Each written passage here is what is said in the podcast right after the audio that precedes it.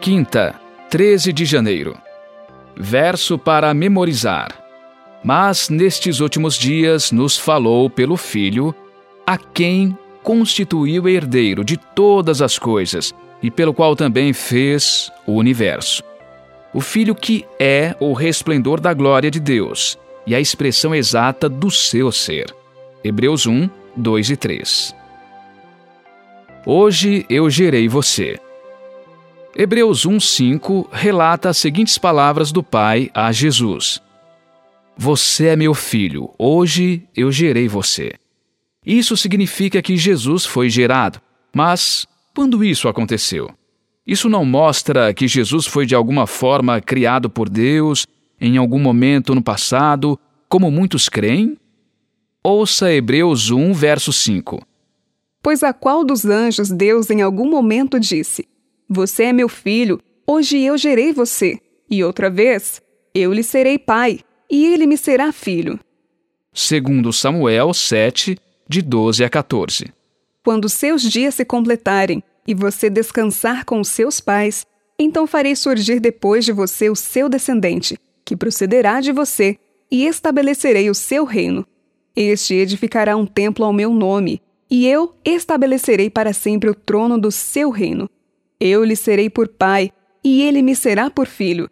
Se vier a transgredir, eu o castigarei com varas de homens e com açoites de filhos de homens.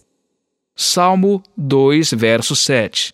O rei diz: Proclamarei o decreto do Senhor. Ele me disse: Você é meu filho.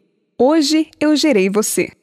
Lucas 1, versos 31 e 32. Você ficará grávida e dará à luz um filho, a quem chamará pelo nome de Jesus. Este será grande e será chamado Filho do Altíssimo. Deus, o Senhor, lhe dará o trono de Davi, seu pai Pergunta 7. Que promessa feita a Davi, Paulo aplicou a Jesus em Hebreus? Jesus foi gerado no sentido de que ele foi adotado por Deus, como o governante prometido, o filho de Davi. O conceito da adoção divina do governante era comum no mundo greco-romano e no Oriente. Isso dava ao governante legitimidade e poder sobre a terra. No entanto, Deus prometeu a Davi que seu filho seria o governante legítimo das nações. Ele iria adotar o filho de Davi como seu próprio. Por meio desse processo, o rei davídico se tornaria o protegido de Deus e seu herdeiro. Deus derrotaria seus inimigos e lhe daria as nações como herança. Conforme lemos em Romanos 1, versos 3 e 4, e Atos 13, versos 32 e 33, Jesus foi publicamente revelado como o Filho de Deus. Seu batismo e a transfiguração foram momentos em que Deus identificou e anunciou Jesus como seu Filho. Contudo, de acordo com o Novo Testamento, Jesus se tornou o Filho de Deus com poder, quando ressuscitou e se assentou à destra de Deus.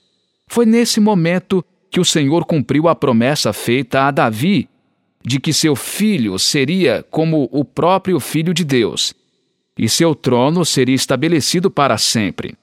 Desse modo, César, símbolo de Roma, não era o legítimo Filho de Deus, governante das nações, mas Cristo.